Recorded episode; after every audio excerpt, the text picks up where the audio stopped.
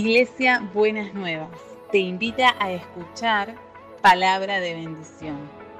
Escúchanos en www.buenasnuevas.org.ar. Estoy aquí. Vamos a comenzar leyendo en Primera Tesalonicenses 5:16. La palabra es un reino de alegría. Y allí en Primera Tesalonicenses 5:16 dice, estén siempre gozosos. Bueno, la verdad que suena bien.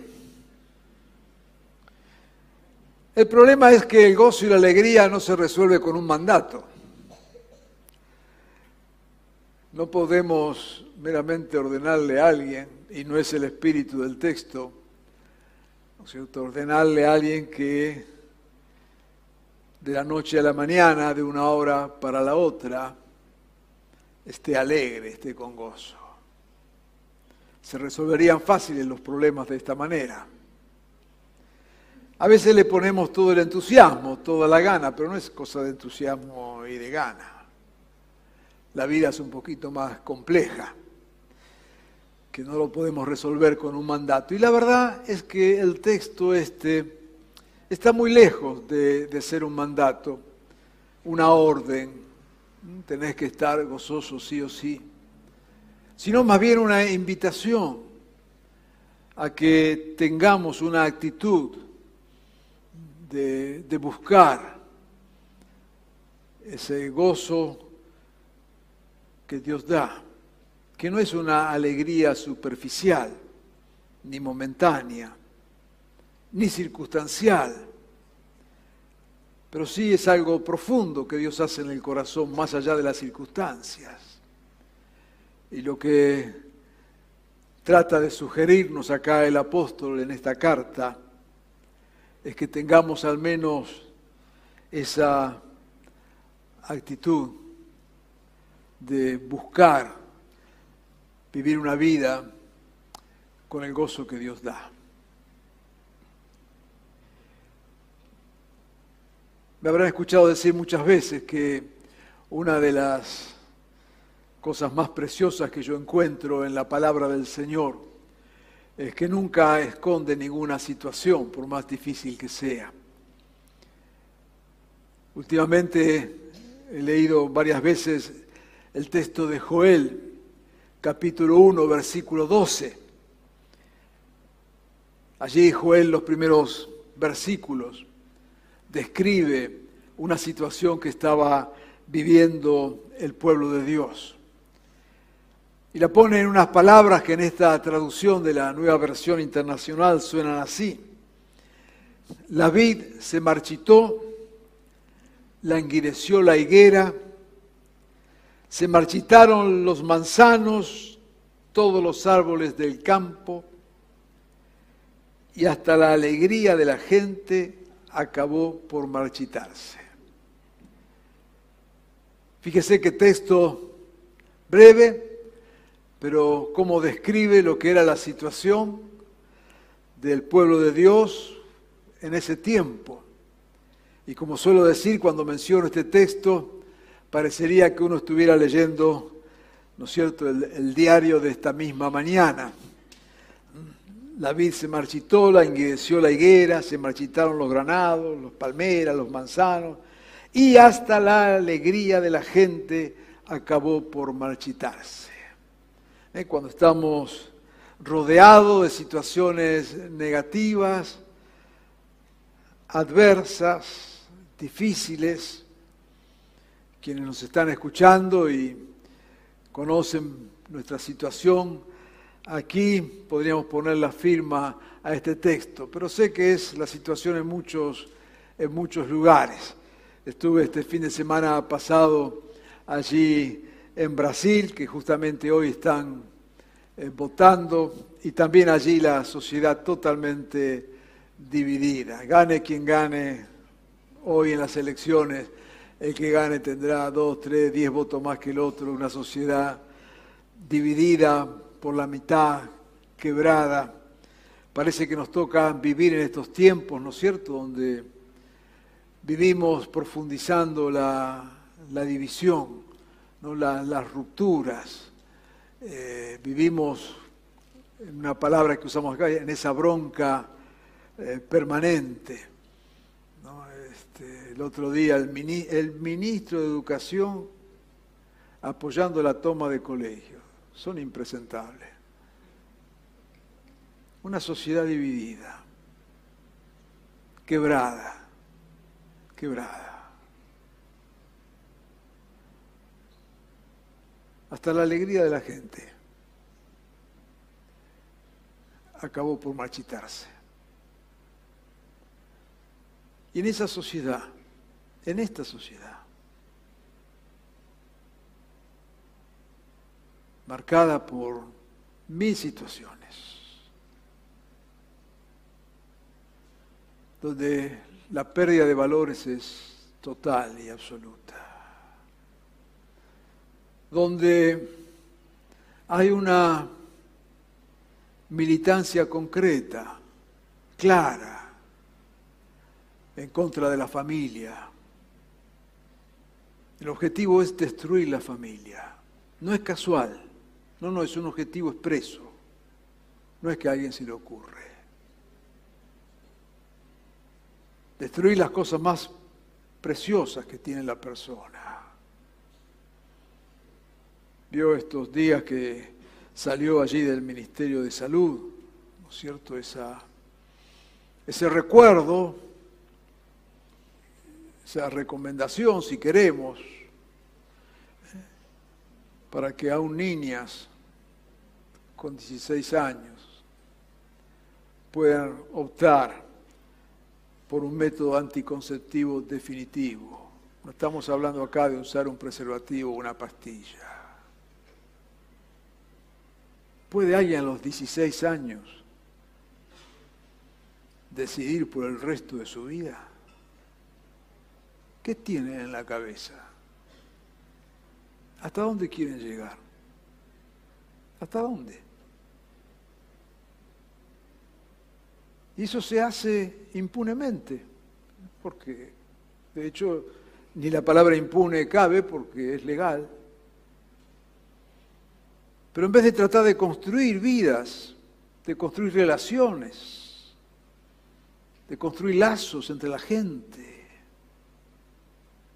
parece que todo lo que es bueno no sirve.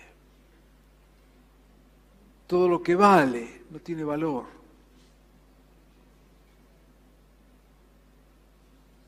Hasta la alegría de la gente.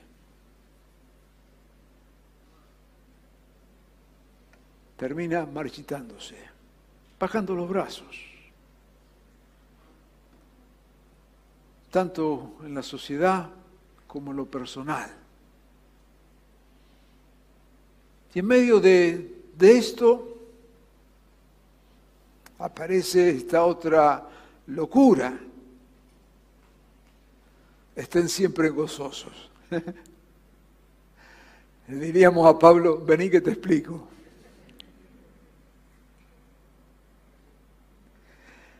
Pero en realidad esa palabra no solamente era para ese tiempo, por supuesto es para nosotros hoy. Es una invitación y un desafío. Siempre hay circunstancias que nos roban ese gozo. De hecho, la primera de todos, eh, el pecado, ¿no? Cuando nos alejamos de Dios. Yo no conozco a nadie que se vaya alejando de Dios y que las cosas empiecen a ir mejor y que esté lleno de alegría.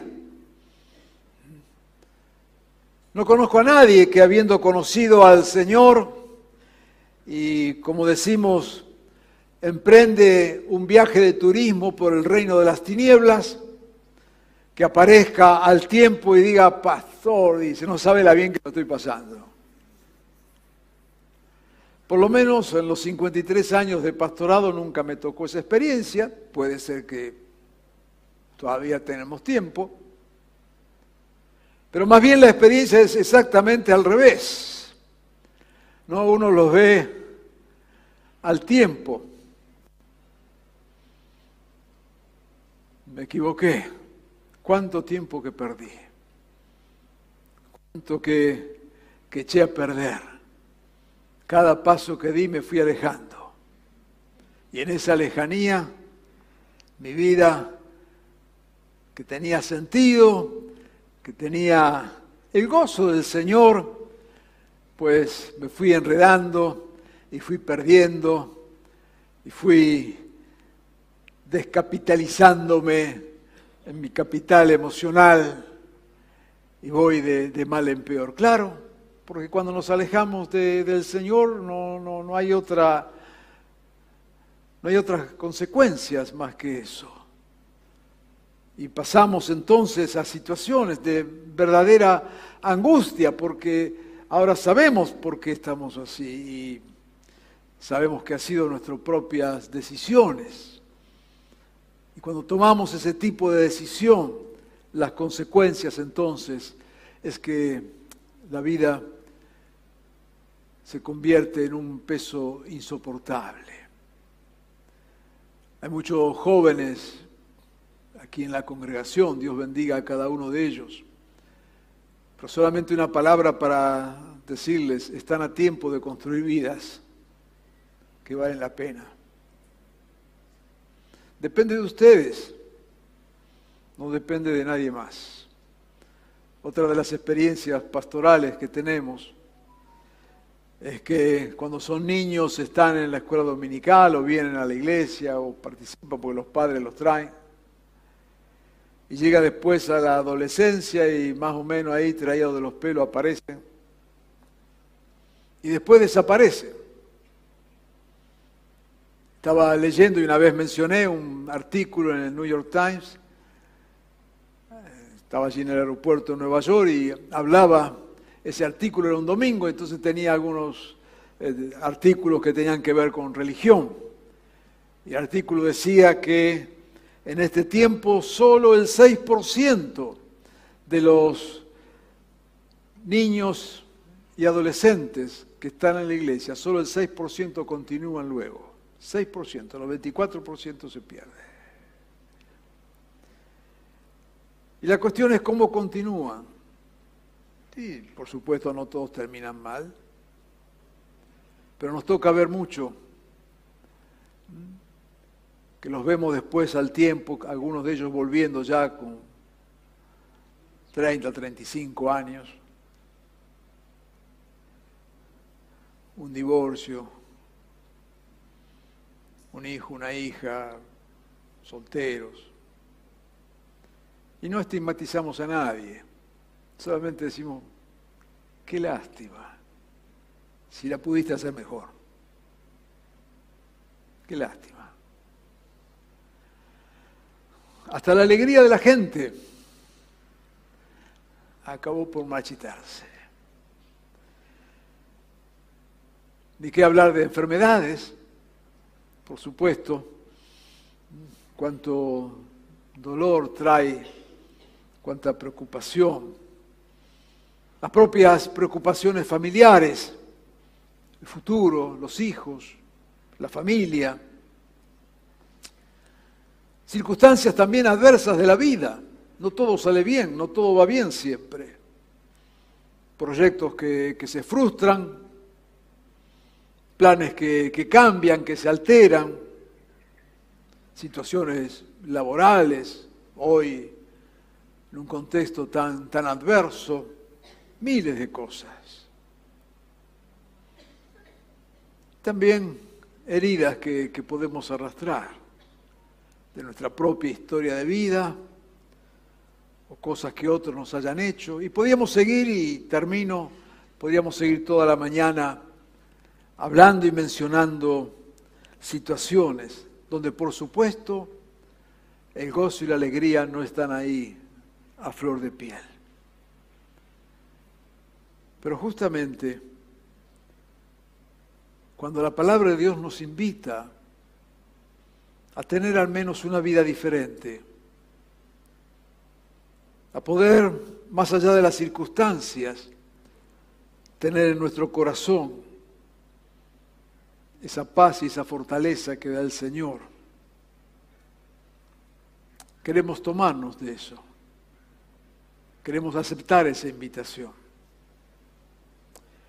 Un día el pueblo de Israel estaba pasando por, otra vez, por situaciones bien complicadas. Habían perdido absolutamente todo, estaban en el cautiverio, era todo un desastre. Familias destruidas, nación destruida, todo. Y un día se juntan alrededor de 50.000 personas porque habían encontrado de una forma casi casual los rollos de la ley, de la palabra del Señor. Y se juntan públicamente alrededor de 50.000 personas y comienzan a leer las escrituras, solamente leerlas. Estuvieron casi cinco o seis horas leyendo esas porciones de la ley. Y dice allí en Nehemías, de este pueblo, de estas personas sumidas en el más profundo, la más profunda desilusión, desesperanza, escuchan la palabra y dice así en Nehemías 8:10, al oír las palabras de la ley, la gente comenzó a llorar.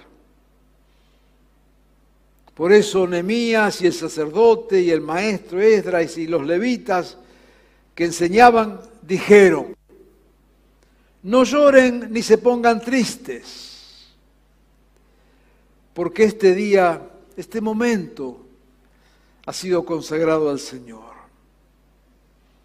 Más bien, alégrense coman, beban, compartan. No estén tristes, pues el gozo del Señor es nuestra fortaleza. No niega lo que vivían, no oculta lo que estaba pasando, pero frente a la palabra del Señor y recordando esa palabra y aferrados a la palabra del Señor, viene el profeta y le dice, cambien de actitud. Y es muy importante esto de la actitud. Es lo que eh, Pablo decía cuando dice estar siempre gozosos. Tiene que ver con una actitud. Dice, cambien, empiecen a comer, empiecen a celebrar. No estén tristes, pues el gozo del Señor es nuestra fortaleza. Cuando aprendemos a gozarnos en el Señor, no en nuestras posibilidades no en lo que somos capaces. También, como decimos muchas veces, no poniéndonos las pilas. ¿eh? Dale, hermano, ponete las pilas y salí para adelante. No hay pila que funcione. Cuando está mal, está mal. Pero hay una posibilidad de reafirmarnos en el Señor, de volver a Él, volver a la fuente, a su palabra, a su amor, a su gracia y agarrados de ahí, de esa gracia del Señor, que siempre la palabra gracia es igual a posibilidades. Dios siempre da posibilidades nuevas. Dios siempre permite un nuevo comienzo. Dios siempre abre la posibilidad de otra vez, de volver a intentarlo. Qué tremendo que es el amor de Dios. Por eso cuando el pueblo leía y escuchaba la palabra de Dios, su corazón se empezó a, renacer. Y Dios quisiera que en esta mañana, sin querer compararnos con aquella circunstancia, pero solo oír de la palabra, pueda renacer esperanza y gozo en tu corazón, de saber que este Dios que da posibilidades, aferrate a las posibilidades de Dios, aferrate a la gracia de Dios, cambia de actitud y esperad porque es el gozo del Señor lo que trae fortaleza. Allí en Romanos 14, 17, dice, el reino de Dios no es cuestión de comidas o bebidas. Allá estaban discutiendo, ¿no es cierto?, si estaba bien comer algo o no estaba bien comerlo. Y estaban discutiendo, ahí se la pasan Pobrecitos estaban peleados, ya agarrándose de los pelos si estaba bien comer esta cosa o no estaba bien comerla. Si Dios aprobaba tal comida o no aprobaba, estaban ahí los veganos, los carnívoros, los vegetarianos, estaban todos ahí peleándose a ver quién era más santo que el otro, porque vio que hoy día si usted come carne no se lo diga a nadie porque puede ir preso, ¿no es cierto? Este, cuidado. Y harina, menos. ¿Ok? Es el nuevo mandamiento. Así que no se le ocurra decirlo ahí, porque le va a saltar un vegano a la yugular, lo va a matar. Y después no diga que no le avisé. ¿Correcto? Sí que estaban ahí peleándose, peleándose, peleándose por cosas. Eh, eh, verdaderamente, ese era un tema de comidas, pero ¿por cuántas veces nos pasamos peleando? A veces cuestiones en una iglesia, cuestiones de doctrinas, de creencias, y claro que siempre apostamos y trabajamos para eh, creer lo que entendemos es la verdad de Dios, ¿no es cierto? De eso se trata. Pero tanta disputa, tanta, tanta veces celos, envidia, situaciones. Y Pablo dice, están equivocados. El reino de Dios no es eso, dice. El reino de Dios no es andarse peleando por comida o bebida. Yo recordaba hoy, eh, recordando la cena del Señor, que siempre es un motivo de enorme gozo. Nosotros lo hacemos una vez al mes. Hay algunas iglesias que lo hacen dos o tres veces al año. Navidad, Semana Santa. Otros lo hacen cuando el profeta se inspira y dice, el domingo que viene hay Santa Cena. Y otros lo hacen todos los domingos. Está buenísimo. A mí si vamos a pelearnos todos los domingos, tres veces al año, una vez al mes. El reino del Señor es alegría. Disfrutá de la alegría del Señor. No pierdas tiempo en cosas menores. No pierdas tiempo donde, donde Dios no está. El reino es gozo y el reino es alegría. Porque sobra del Señor cuando dejamos que en verdad Él obre en nuestro corazón. Allá el Salmo 94 es un precioso texto en el versículo 19.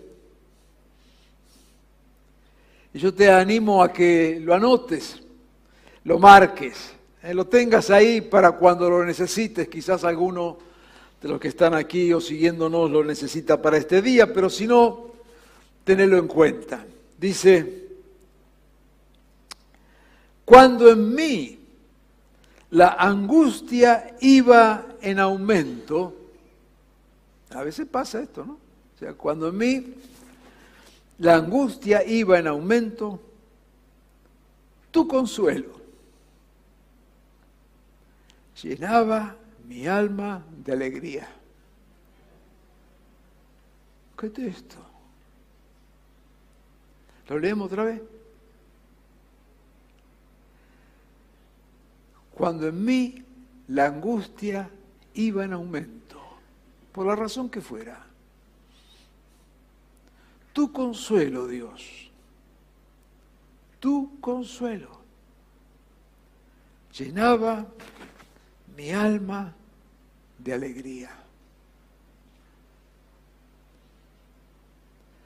Diga que me pagan por predicar, si no le diría, hasta aquí llegamos, llévese el texto.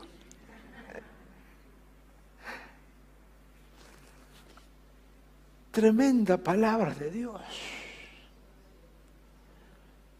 Como en esos dos caminos diferentes que se cruzan. Mientras la angustia iba en aumento, tú, Señor, llenabas mi alma de alegría. Por un lado, la vida, las circunstancias, lo que nos toca, por responsabilidad nuestra o por la propia vida. Y estamos en esas circunstancias, a veces, donde la angustia va en aumento, lo que leímos al principio en Joel. Pero cuando estamos en ese camino, donde parece que todo se va cerrando, donde parece que... Te vio que de repente ocurre, de repente la vida transita como en una llanura. De la noche a la mañana, quizás en la familia, fallece uno, fallece el otro, el otro, eh, pero ¿qué pasa? O perdió el trabajo este, el otro, el otro, o se enfermó este, el otro, eh, ¿qué pasa? Cuando la angustia va en aumento, tu consuelo llena mi alma de alegría. Y fíjese dónde está el acento, dónde está el centro, en el consuelo que Dios puede dar. Por eso decía Nehemías, el gozo del Señor es nuestra fortaleza. Y acá viene el valor entonces de, nuestra fe. Cuando podemos descansar en Dios, cuando Él nos da, nos devuelve, como diría el Salmo 51, la alegría de la salvación. De esto se trata la fe, de poder descansar en Dios y de saber que aun cuando las cuestiones pueden apuntar en una dirección de, sufrimiento, de dolor, hay un gozo del Señor, hay un descanso en el Señor, que es algo profundo es algo que nos llena desde adentro, más allá de las circunstancias. Déjame decirte, mencionarte nada más, dos o tres promesas que, que bien conoces, pero que te animo a tomarlas en esta mañana como promesas que emanan de la palabra del Señor y si estás en situación de esta necesidad emocional, las agarres para tu vida. Sofonías 3, ¿recuerdas? El Señor tu Dios está en medio de ti. El Señor está contigo. Se deleitará con gozo. Se alegrará por ti con cantos, como los días de fiesta. Jeremías nos dice, llegará el día en que los jóvenes danzarán con alegría y los jóvenes junto a los ancianos. Qué lindo ver jóvenes y ancianos bailando juntos, ¿no? Entre paréntesis, para otro mensaje dejo la teología del baile, porque no sé por qué, pero parece que al Señor le encantaba bailar. Esto del baile aparece varias veces en el texto, en la palabra de Dios. Dios es un Dios alegre. Amén. Gracias, Elvita. Dios es un Dios alegre. Nos debemos un baile.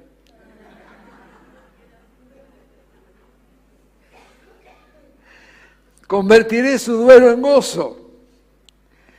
Los consolaré transformaré, no niega el dolor, transformaré su dolor en alegría. Isaías 51, volverán los rescatados del Señor, aquellos que fueron echados, arruinados, despojados, y entrarán con cánticos de júbilo.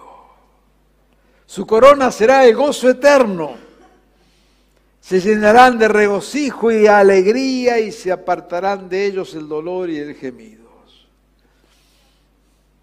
Nos recordará el apóstol en Romanos que el Dios de la esperanza los llene de toda alegría y paz a ustedes que creen en Él, para que rebosen de esperanza por el poder del Espíritu Santo. Amén, Señor.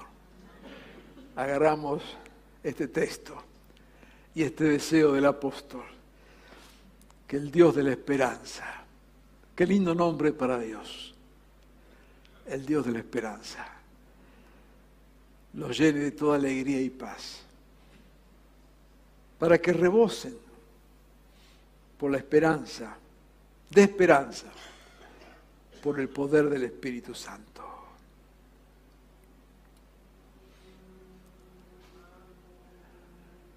Estad siempre gozosos, en todo momento y en todas circunstancias. Quiero invitarte en esta mañana a que puedas tomar la palabra del Salmo 28 y proclamarla sobre tu vida. Cuando dice, el Señor es mi fuerza y mi escudo. De hecho, claro que no sé lo que estás viviendo y atravesando. Y aunque lo supiera, no, pudiera, no podría ser demasiado. Pero quiero animarte a que te agarres de esta palabra y la proclames para tu vida. La hagas tuya. Pongas en tu boca la palabra del salmista y puedas decir junto a él, el Señor, el Señor es mi fuerza y mi escudo. ¿Es cierto? A veces parece que todas las flechas nos vienen en contra. El Señor es nuestro escudo. Mi corazón en Él confía y de Él recibo ayuda. Mi corazón salta de alegría y con cánticos le daré gracias. Salmo 28, 7. Llévate este salmo, proclamalo en estos días. El Señor es mi fuerza y mi escudo. Mi corazón en Él confía. Descansamos en Él. Porque dice, de Él es que recibo la ayuda. No de nadie más, nosotros podemos darte una manito, pero la ayuda verdadera viene de Dios. Por eso podemos descansar y que el gozo del Señor, que repito, no es la alegría superficial, pueda ser una realidad en nosotros, al saber que el Señor es mi fuerza y mi escudo que mi corazón confía en Él y de Él recibo ayuda. Mi corazón salta de alegría. Qué linda expresión esa. Y con cánticos le daré gracias. Qué manera tan preciosa de agradecerle a Dios con cánticos de alegría. Quiero dejarte esta palabra final de Jeremías 35. Volverán los rescatados por el Señor. Allí hacía mención a un hecho histórico concreto, pero esto vale para cualquiera de nosotros, aquellos que Dios nos rescata, que Dios nos saca de nuestra situación que Dios nos libera. Y vendrán con cánticos, otra vez, cánticos de alegría. Los alcanzarán, la alegría y el regocijo. Me gusta esta promesa del Señor. No te escapes que la alegría te va a alcanzar. Qué bueno. Según esto parece que no podemos correr más rápido que la alegría del Señor. Te va a alcanzar, no te escapes, déjate alcanzar. Déjate alcanzar. Te alcanzará la alegría y el regocijo, y se alejarán de ti la tristeza y el gemido. Quiera el Señor en esta mañana poner de su gozo en tu corazón. Sean cual fueren las situaciones que ha traído dolor, carga o aflicción. Hay una palabra del Señor que permanece. Él es tu escudo y Él es tu fuerza. Y porque Él es tu escudo y tu fuerza, su gozo te alcanzará y se alejará la tristeza y el gemido. Toda tristeza en el Señor tiene fecha de vencimiento. Nunca triunfó la muerte, nunca triunfó el dolor, jamás triunfará la tristeza, porque hay un gozo del Señor, que es nuestra fortaleza. Quiero animarte a vivir en ese gozo del Señor. Vamos a orar.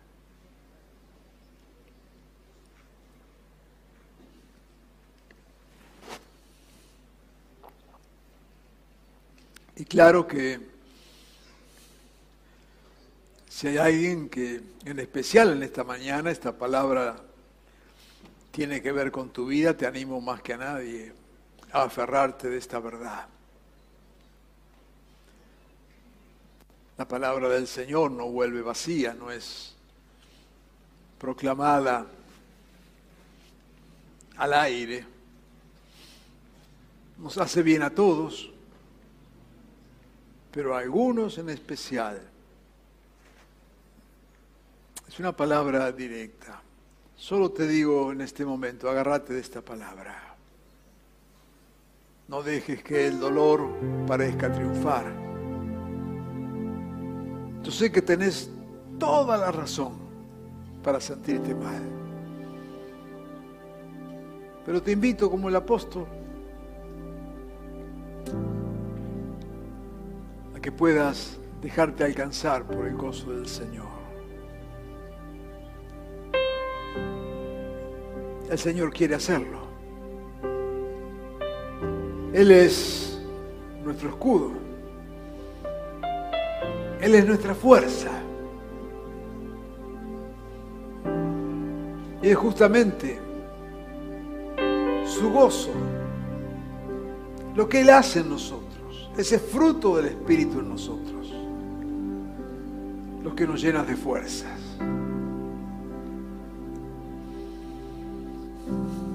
Amado Jesús, creemos lo que dice tu palabra,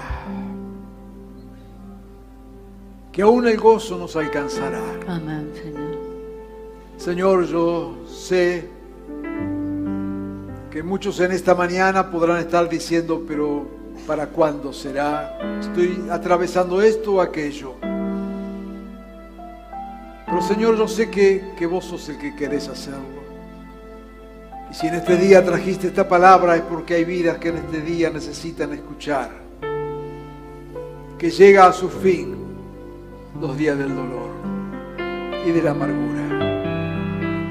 Señor, manifiéstate en cada vida y en especial los que están atravesando situaciones adversas emocionales, para que tu gozo sea su fortaleza. Señor, ponemos toda nuestra esperanza en ti y descansamos. Propia, Señor, las palabras del Salmo. Vos sos, Señor, nuestra fuerza Señor, vos sos nuestro escudo.